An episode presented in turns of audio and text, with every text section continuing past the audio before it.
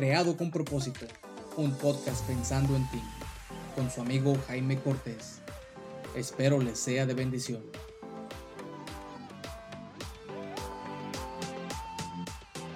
Bienvenidos a otro episodio más de Creado con propósito. Hoy tenemos una pareja, invitados especiales y también vamos a estar hablando de un tema un poquito uh, difícil, complicado, pero creo que es de buen beneficio para nosotros hablar de todo esto. Vamos a hablar acerca de, el tema es decepcionado con Dios y creo que muchos nos hemos sentido en alguna, en algún momento en nuestras vidas nos hemos sentido decepcionados con Dios y muchos de nosotros hemos podido salir adelante. Así es que hoy nuestros invitados nos van a estar hablando de este proceso y cómo pudieron salir, cómo pudieron salir adelante de, este proceso de estar decepcionados con Dios y pudieron salir adelante. Así es que, ¿por qué no se presentan con nosotros? Hola Jaime, mucho gusto. Gracias por la invitación de atendernos aquí en tu programa y saludos a todos los que están viendo. Mi nombre es Luis Juárez. Uh, originalmente soy de, de Nicaragua, uh, pero nací aquí en los Estados Unidos, como muchos. Eh, mucho, mucha es la historia de, de, de, nosotros los hispanos, ¿verdad? Que venimos desde muy pequeños de nuestros países a los cinco años vine a los Estados Unidos y crecimos acá. Actualmente vivimos en Dallas, Texas y pues aquí estoy con mi esposa Cecia. Hola, mi nombre es Cecia Juárez y también yo soy nacida en México, al igual que mi esposo cuando tenía ocho años, mi familia y yo inmigramos a Estados Unidos. Sí, es. Actualmente, eh, como dije, vivimos en Dallas, Texas y yo sirvo en Criswell College como director de eh, servicios estudiantiles. Y yo trabajo como directora de Annual Given. Uh, mi trabajo es tener relaciones con los donantes de la universidad y administrar todas las donaciones que entren a la universidad.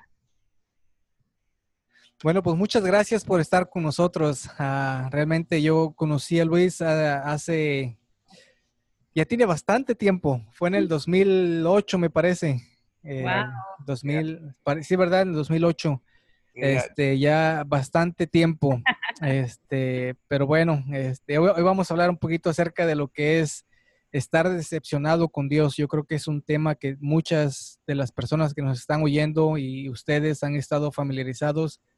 En lo personal, yo también pasé por un periodo en el que eh, estaba decepcionado con Dios, uh, pero gracias a la gracia de Dios pude salir adelante. Entonces, ¿por qué no nos cuentan un poquito de su historia? Cuéntanos lo que pasó. Claro que sí, pues nuevamente gracias por la oportunidad y, siempre que tengo la oportunidad de compartir eh, lo que he experimentado en mi vida y, más importante lo que Dios ha hecho y está haciendo en mi vida. Eh, a lo que se refiere de, del accidente, pues quiero que nos imaginemos lo que es tener 17 años. Para muchos de nosotros creo que eh, e, esas, e, esa etapa de nuestra vida algunas veces es la mejor etapa de nuestras vidas, ah, ¿verdad? Eh, donde eh, estamos a punto de, de, ser adultos y ahora sí tener responsabilidades, pero todavía no las tenemos, ¿verdad? Entonces nos sentimos adultos y con mucha libertad a los 17 años quizás, pero aún nuestros papás, para, para la mayoría, cuidan de nosotros todavía, eh, ¿verdad? No tenemos que pagar biles todavía. Era un momento eh, excelente en mi vida, uno de los mejores momentos de mi vida. Estaba en el 11 grado de la high school. por, por, toda mi vida eh, crecí en un hogar cristiano. estoy muy agradecido con Dios por, por haber nacido, ¿no? crecido en ese lugar cristiano y a los 17 años eh, eh, pasé por una etapa bastante difícil en mi vida. Para los que conocen mi historia, eh, tuve un accidente automovilista que me dejó en una silla de ruedas. fue algo bastante difícil, no solamente para mí, pero para mi familia, para mis amigos, para aquellas personas que, que, que me amaban. ¿no? Fue algo bastante difícil. De un día para otro, habían cosas que, ya no podía hacer. En verdad, recuerdo, era un 13 eh, de febrero, como a las 8 de la noche. Eh, acabábamos, mi papá era pastor en Carolina del Norte y acabábamos de celebrar eh, the groundbreaking, ¿verdad? Eh, de, de, nuestro nuevo templo en Carolina del Norte. Y yo era, yo era líder de música y habíamos tenido un servicio de adoración. Después decidimos ir a casa de uno de, mis amigos. Yo estaba sentado eh, en el asiento de atrás del vehículo cuando íbamos en camino y de repente se atravesaron algunos venados, nos dimos vueltas y, yo salí volando de la ventana de atrás del carro.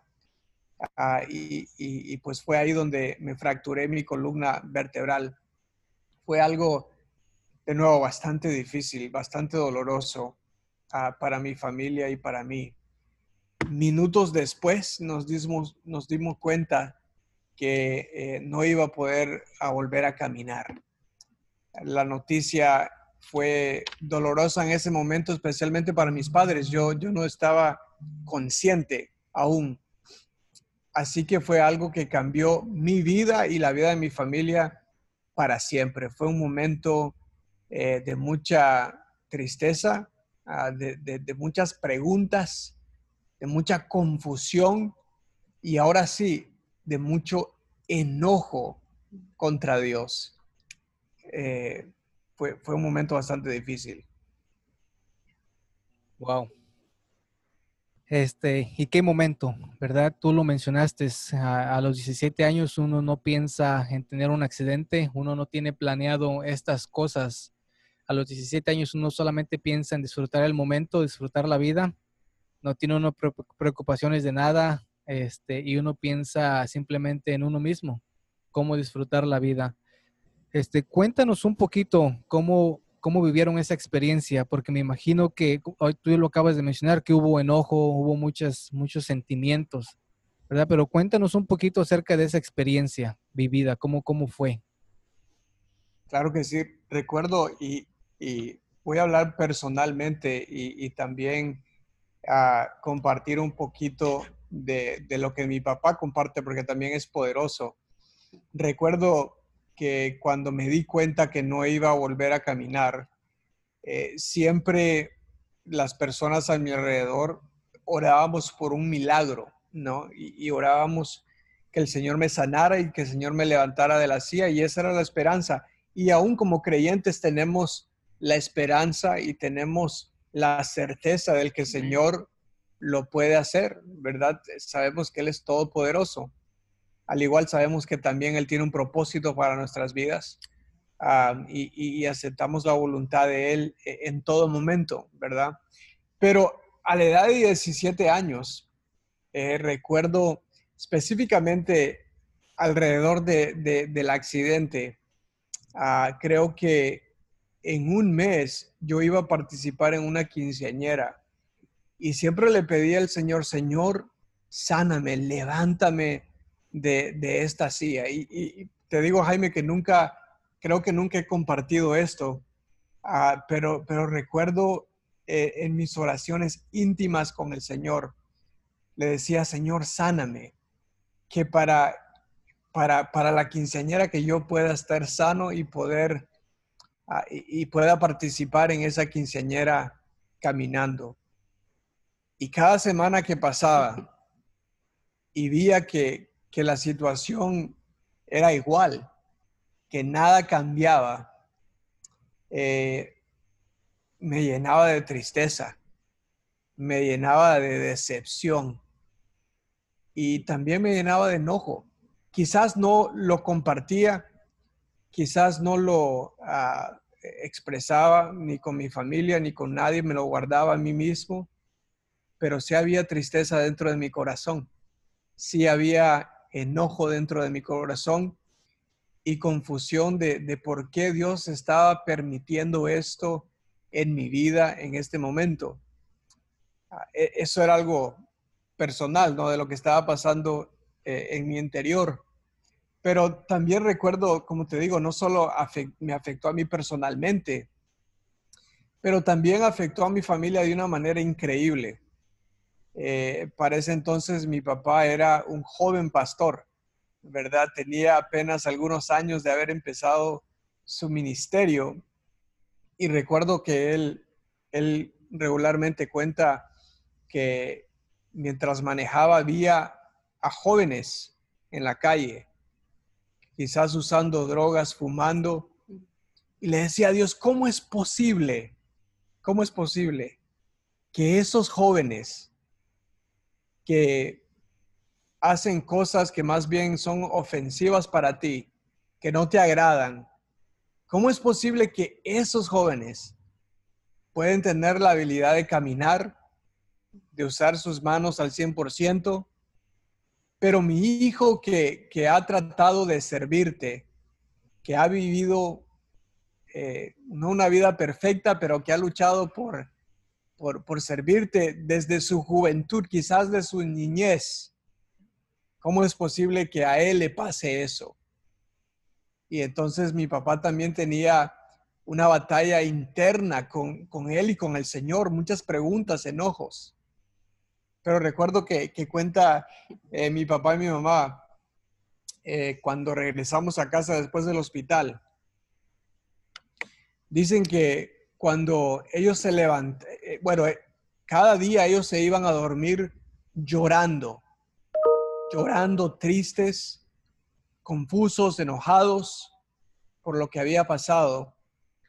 Pero cuando se levantaban en la mañana y llegaban a mi habitación para ayudarme a levantarme y para comenzar el día, eh, mi mamá cuenta que, me, que me, encontraba eh, cantando, sonriendo, ah, quizás alabando al Señor. Y, llegó el momento donde ellos se, se miraron el uno al otro y dijeron, ¿qué está pasando? Nosotros nos vamos a acostar llorando, enojado, enojados por lo que ha pasado. Sin embargo, Dios está trabajando en la vida de nuestro hijo de una manera que solo Él puede. entonces fue el momento donde quizás ellos empezaron a cambiar su mente. Sin embargo, ah, pasaron por, por momentos de tristeza, de enojo, de, confusión por lo que había pasado. Entonces, dos ejemplos de cómo, ah, cómo la decepción, la tristeza, la confusión la experimenté al nivel personal, pero también la, enfrentamos a nivel como familia en ese entonces. Wow, qué, qué poderoso todo esto. Este, tú mencionabas acerca de, de la oración, ¿verdad? Cómo la oración fue parte importante en tu vida y más en estos momentos. Y, llega algún momento en el que tú estás orando por sanidad y te das cuenta de que no sucede, de que no, de que me imagino que en esos momentos llegan preguntas a tu vida, por ejemplo, preguntas como, ¿realmente tengo demasiada fe? ¿Realmente Dios existe? pasaron estas preguntas por tu mente y, en qué momento tú dices o entra la duda en tu, en tu corazón, en tu mente de que dices, realmente Dios existe, realmente vale la pena seguir creyendo en un Dios que parece no escuchar mis oraciones. Ah, ¿En qué momento pasa todo esto? Claro que sí. Ah, fíjate que al, principio del accidente, inmediatamente después del accidente, pasé a cuatro meses en terapia intensiva en el hospital. Entonces, cuando tú estás en el hospital y no pasa, no, no, sucede nada, o sea, todavía estás en un estado quizás crítico o, con muchas limitaciones, creo que es comprendible porque estás en el hospital, en un lugar donde están los enfermos, donde, donde pues regularmente eh, no estás al 100%. Entonces, mientras estaba en el hospital, eh, siempre había una esperanza de que esto va a pasar, de que esto, de que las cosas van a cambiar. Fue cuando me tocó regresar a la vida real, cuando salí del hospital, cuando tuve que caminar eh, the hallways, los pasillos de mi high school, que, que había caminado mil veces de pie y, me tocó regresar en una silla de ruedas. Fue en ese momento donde entró una tristeza muy grande en mi vida, donde entró eh, una decepción muy grande a mi vida. Y aunque muchas veces traté de ocultarlo por medio de, una sonrisa o, simplemente no, no hablar de, al respecto, fue algo muy difícil para mí. Eh, para los que me conocen saben que me encanta el deporte. I, love basketball. Siempre digo que, uh, you know, me encanta ver al mejor equipo del mundo, los Lakers, right? Uh, vivo en Dallas y, eso no es tan popular. Cuando viví en San Antonio también no era popular porque siempre me decían que los Spurs, ¿verdad? Pero me encantaban los deportes, me encantan los deportes.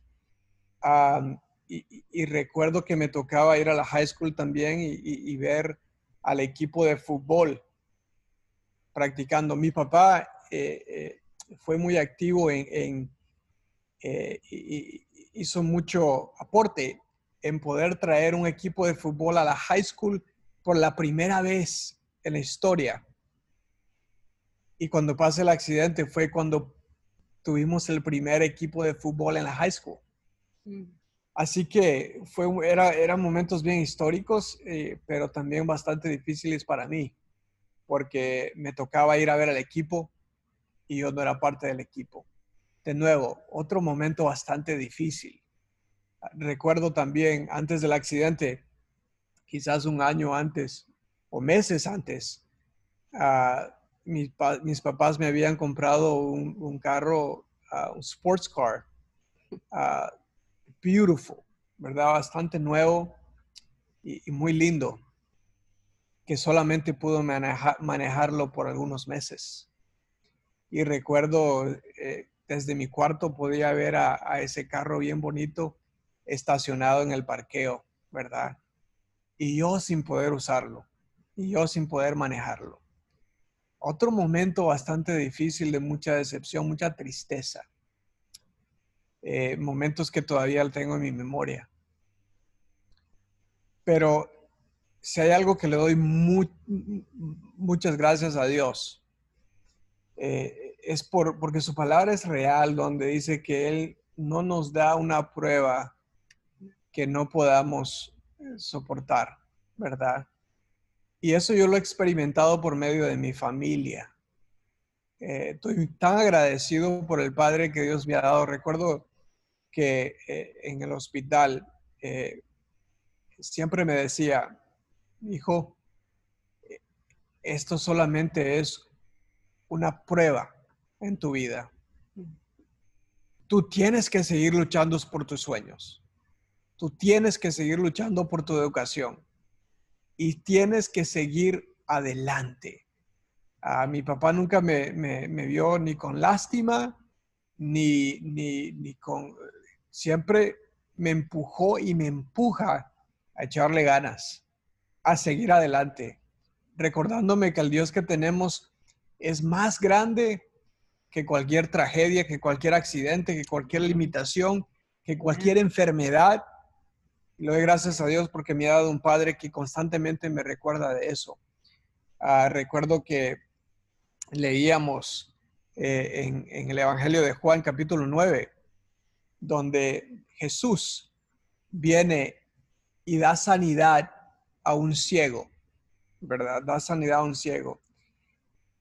Y las personas, al, eh, el, pensar, ¿verdad? Eh, cuando eh, estudiamos el contexto histórico de, Juan 9, recordamos que las personas en ese entonces pensaban que a, las personas que tenían una deshabilidad alguna limitación, alguna enfermedad, era porque ellos o su familia habían pecado, ¿verdad? O habían cometido algo. Entonces cuando Jesús viene y sana a este ciego, sus discípulos y las personas le preguntan a Jesús, Jesús, ¿por qué nació este hombre ciego? ¿Es por algo que él hizo o es por algo que sus familias hicieron? Mi papá me recordaba de la respuesta de Jesús que dijo, este hombre nació ciego para que el día de hoy mi gloria sea vista para todos ustedes, mi gloria sea evidente en todos ustedes. Fue cuando comenzó a cambiar mi, mente un poco y, y entendí, comencé a entender que lo que a mí me había pasado, ese accidente, esa tragedia, no era por algo bueno o malo que yo hice, sino es parte del plan que Dios tiene para mi vida. Y lo que siempre compartimos con mi esposa es que el plan de Dios para nuestras vidas no siempre es fácil. No siempre es fácil, pero es el mejor. Ah, y, pues eso es ah, un poco de lo, que, de lo que hemos experimentado y de cómo Dios ha ido transformando personalmente eh, mi pensar eh, en toda esta ah, jornada de la vida. Impresionante. No tengo otra palabra que decir más que impresionante lo que Dios ha hecho en sus vidas. Ah, yo sé que hemos estado hablando acerca de, lo que fue tu accidente, lo que fue tu experiencia y lo que fue todo este proceso. Cuéntanos en qué momento eh, en tu vida llega tu amada esposa. Claro que sí. Ah, bueno, tengo, que, tengo que decir que ah, la culpa es de mi suegro, ¿verdad? Porque eh, la iglesia de él y otros hermanos estaban organizando un congreso juvenil en el año 2013 y ah, un hermano, un buen hermano, amigo de nosotros, eh, hermano Luis Sura, me hace la invitación de ir a predicar a este congreso eh, en Nashville, Tennessee, 2013. Ah, y pues acepté la invitación ah, y el congreso estaba, se estaba llevando a cabo en la iglesia donde pastoreaba eh, mi suegro, ¿verdad? Y, pues eh, acepté la invitación y fui y, di, las conferencias, la predicación y ella estaba trabajando la conferencia, ¿no? Estaba, era parte del equipo de que, que, estaba organizando las conferencias. Fue ahí donde la conocí por primera vez ah, y, pues siempre que voy a predicar o, a compartir, siempre también hablo de la institución donde trabajo y en ese momento compartí del colegio donde estaba trabajando y, y, ella estaba buscando dónde ir a estudiar y le interesó bastante eh, el colegio. El colegio. El, colegio donde, donde trabajaba. Sí. Ah, y, y, pues eh, era un verano. Esa, En el otoño ella fue a estudiar ahí. Sí, y desde que lo miré dije, este es mío. no, no es cierto.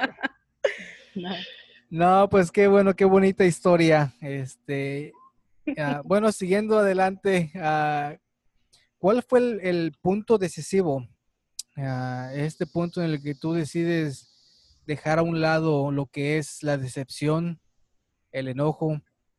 Ah, bueno, antes de continuar la pregunta, yo creo que aún muchas veces, ah, yo creo que este todo es un proceso, ¿verdad? Este es un proceso, no es algo de que tú olvidas todo de un día para otro y dices, yo decido olvidar todo, porque me imagino que hay días en los que a veces la mente nos juega, nos traiciona, nuestros sentimientos nos traicionan y, volvemos a recordar momentos que no queremos.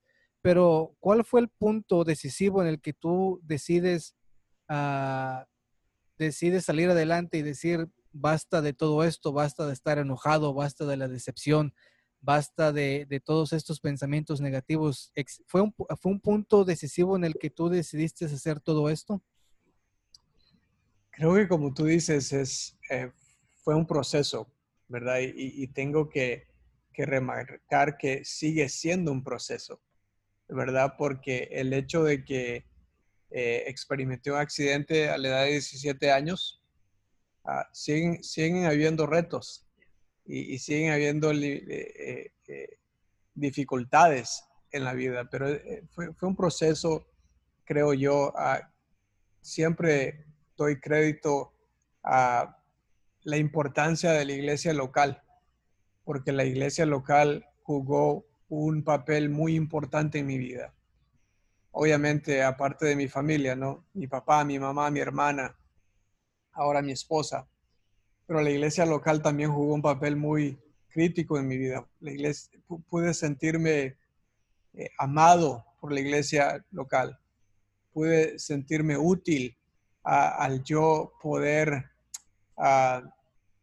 seguir sirviendo al Señor en el ministerio de música después del accidente.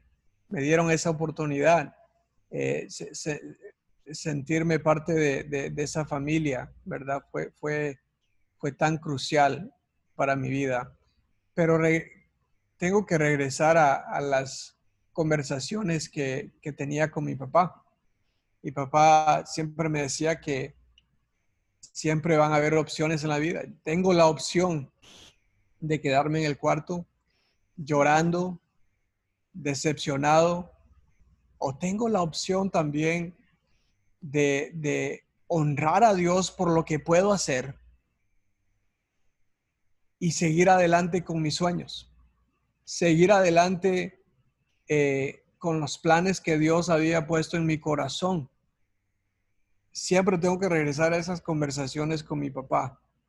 Ah, eh, mi papá viene de, una familia muy pobre y, también él, experimentado bastante tragedias en su vida y, es un hombre luchador.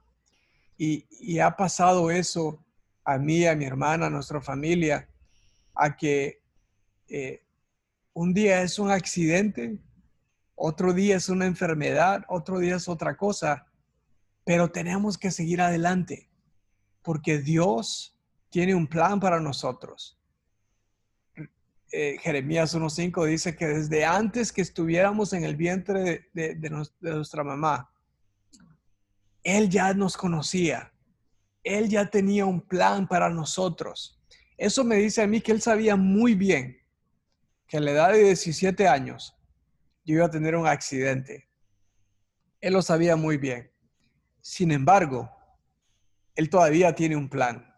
Él todavía tiene un propósito para mi vida. Así que ningún accidente, ninguna tragedia puede eh, eh, pararme para seguir con mis sueños. Y fue algo que, mi padre eh, constantemente me, remarcaba, me remarca. Fueron esas palabras, fue esa fuerza, ese apoyo que, me han ayudado a seguir adelante. Fue esa, es esa amor de, madre, de mi mamá, que, me recuerda que no estoy solo, ¿verdad? Ahí puedo sentir la presencia de Dios, he podido sentir la presencia de Dios en mi familia, con mi hermana que me ha dado un apoyo incondicional. Y, obviamente con, este regalo tan precioso, ¿no? El día de hoy, eh, que el Señor me ha dado de mi esposa, nos damos cuenta de que todavía hay mucho, hay mucho más, hay mucho más que Dios quiere hacer en nuestras vidas, hay mucho más que, que, tenemos que alcanzar y eso, pero son esas palabras que, que, que me ayudan a seguir adelante.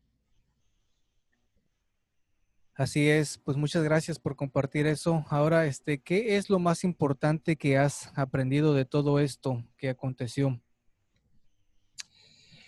Bueno, eh, voy, a dejar que, mi esposa eh, comparta un poco porque estamos platicando más bien, ¿verdad? Y, le digo, ¿cómo, cómo, qué es lo, que hemos aprendido, ¿verdad? Eh, en nuestros cuatro años de, casados, quizás algo que ella ha podido aprender durante esta etapa que, que, no es difícil, que es difícil para ella, no es fácil para ella. ¿Verdad? No es fácil para, pero Dios nos da la fuerza y la, habilidad de continuar. Claro. Bueno, antes de, antes de que continúes, bueno, platícanos lo más importante, pero también platícanos los retos. ya, que van a participar los dos en esta pregunta, este, platícanos cuáles, cuáles, cuáles han sido los retos más grandes que han, de los que han salido adelante, esos retos que han sobrepasado. Claro que sí. pues Quizás voy a compartir algunos y, también mi esposa puede compartir. Obviamente uno, uno de, los, de, los retos que, que, enfrentamos como una pareja joven, enfrentamos retos comunes, ¿verdad? Eh, que todo matrimonio joven ah, enfrenta ah, retos eh, con la comunicación a veces, ¿verdad? Ah, escuchamos a Craig Rochelle, el podcast de Greg Rochelle, y, y, habla, él tiene un podcast que se llama Relationship Goals, metas de relaciones. Y habla como en Instagram y en Facebook y en Snapchat nos tomamos una foto bien bonitos, nos vemos bien bonitos, ¿verdad? Y le ponemos relationship, goals. right? Um, pero la foto de Instagram y de Facebook no cuenta toda la historia, mm. ¿verdad?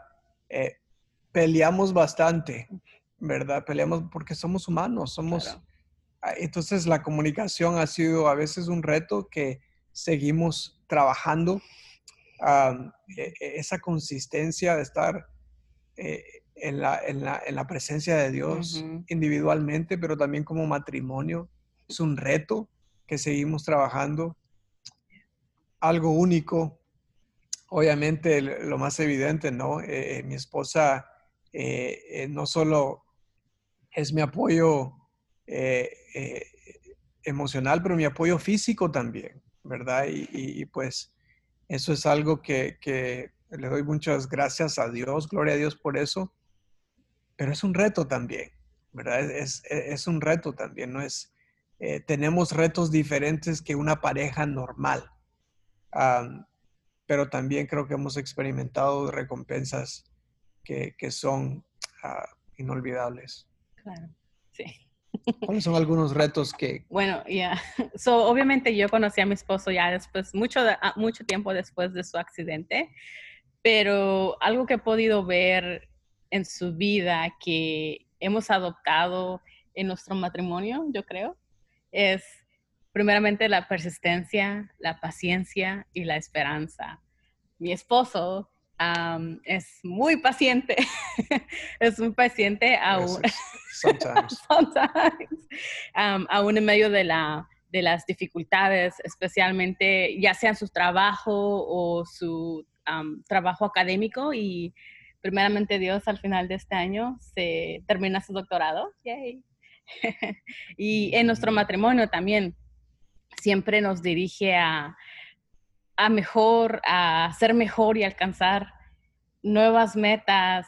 También demuestra su paciencia conmigo. Thank you, baby.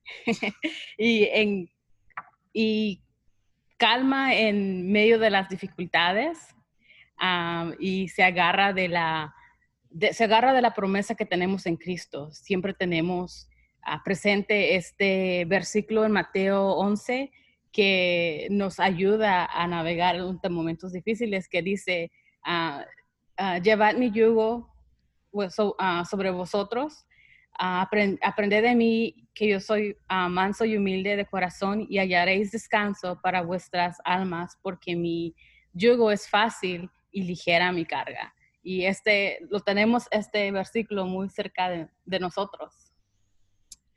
Así es. ¿Cuál es, creo, pues mi esposa siempre muy, muy, muy amable y ah, ¿cuáles son algunos, cuáles son algunos retos, crees tú, que hemos enfrentado como, como matrimonio o, o, retos individuales que tú has enfrentado, quizás? ay, no sé. Ah, tal vez, tal vez uno de los retos que hemos que he enfrentado personalmente es que a veces las personas nos miran con ojos diferentes, no sé cómo, uh, como que, como, como con tristeza, pity. Ok, um, con lástima. Con lástima, diciendo, ay, pobrecita ella, pero en realidad es pobrecito él, porque... no. Uh, sí, él es, y ellos y piensan que no, que, que, que no somos felices o que no podemos hacer todas las cosas que otros parejas jóvenes puedan hacer. No, nosotros podemos hacer todo lo que las parejas hacen, los, parejas jóvenes hacen y hacemos hasta además, viajamos mucho, nos encanta viajar. Ah, we like to try new things, nos gusta probar cosas nuevas, comida nueva, obviamente es nuestro hobby favorito y nos gusta experimentar cosas nuevas en nuestra, con nuestra relación del Señor y siempre ponernos metas Y a las personas a veces nada más miran la superficie y no miran lo que hay dentro de nuestro corazón. Y ah, como dicen, nos juzgan nada más por, por vernos, ¿verdad? Eso yo creo que ha sido una de las dificultades, tal vez. O retos, O retos, ya. Sí. No, sí, y, la verdad que todos pasamos por retos. Ah, nadie está exento de eso, todos pasamos por eso. Y este, la última pregunta dice, ¿qué consejos te gustaría compartir con aquellas personas que se encuentran en momentos difíciles? En momentos que no hay respuesta a sus oraciones, en momentos que la vida no va como lo esperaban, con aquellas personas que se encuentran decepcionadas con Dios. ¿Qué, consejo te gustaría compartir con estas personas? Definitivamente, bueno, voy a, voy a compartir yo y, mi esposa puede compartir ah, ahorita también. Siempre, siempre que tengo la oportunidad de compartir eh, mi testimonio, mi historia, siempre comparto las palabras de Jesús en Mateos 16, 33, donde Jesús viene y, habla a algunas personas y les dice que en este mundo vamos a pasar por tribulaciones, que en este mundo vamos a pasar por accidentes automovilistas, enfermedades, eh, separaciones, pérdidas, Dice Jesús, en este mundo vas a enfrentar aflicciones. Dice, pero después dice, pero confiad, porque yo he vencido al mundo. Mi consejo para, para, para, los que están escuchando es, es eh, que vivamos siempre eh, con el entendimiento de que esta vida está llena de dificultades de, que entendamos de que tarde o temprano vamos a enfrentar algo difícil en nuestras vidas. Pero también que nos aferremos a esa promesa que Dios está con nosotros. A esa promesa de que Dios está de nuestro lado y que es importante aceptar el plan de Dios para nuestras vidas independientemente de qué difícil sea lo que estás pasando, tu prueba, eh, Dios está con nosotros, Dios tiene un propósito para tu vida, Dios tiene un plan para tu vida.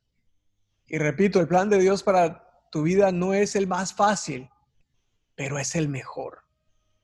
Y la oración es algo eh, crucial. Sí. Es algo crucial. Ah, experimentamos más al Señor cuando pasamos más en la presencia de Dios. Vamos a experimentar más al Señor trabajando en nuestras vidas cuando nos postramos más en la presencia de Dios, individualmente y como matrimonio. Ya, verdad. Yo creo que tú lo dijiste bien, ¿verdad? Eh, estar listos. yo creo que mi consejo sería que no nos comparemos con nadie más, ¿verdad? Porque a veces hacemos eso, muchas veces. a veces pensamos que, lo, que otros las llevan más fácil, que la tienen más, más fácil y que no, no tienen dificultades ni, ni no tienen problemas, digamos, pero cada quien lucha con, con sus... sus propios, con sus propios problemas, exacto. Y mejor enfócate en lo que, en la tarea que Dios te ha dado, ¿verdad? En la, da lo mejor de ti en las buenas y en las malas. Y todos tenemos diferentes problemas, pero todo, pero tenemos el mismo Dios que nos ayuda a salir adelante. muy cierto, creo que cuando echamos nuestra vista al otro lado, y se dice en inglés, the grass is greener on the other side. Not so much, ¿verdad? no siempre la grama es más verde en el otro lado. Ah, y eso creo que es muy importante.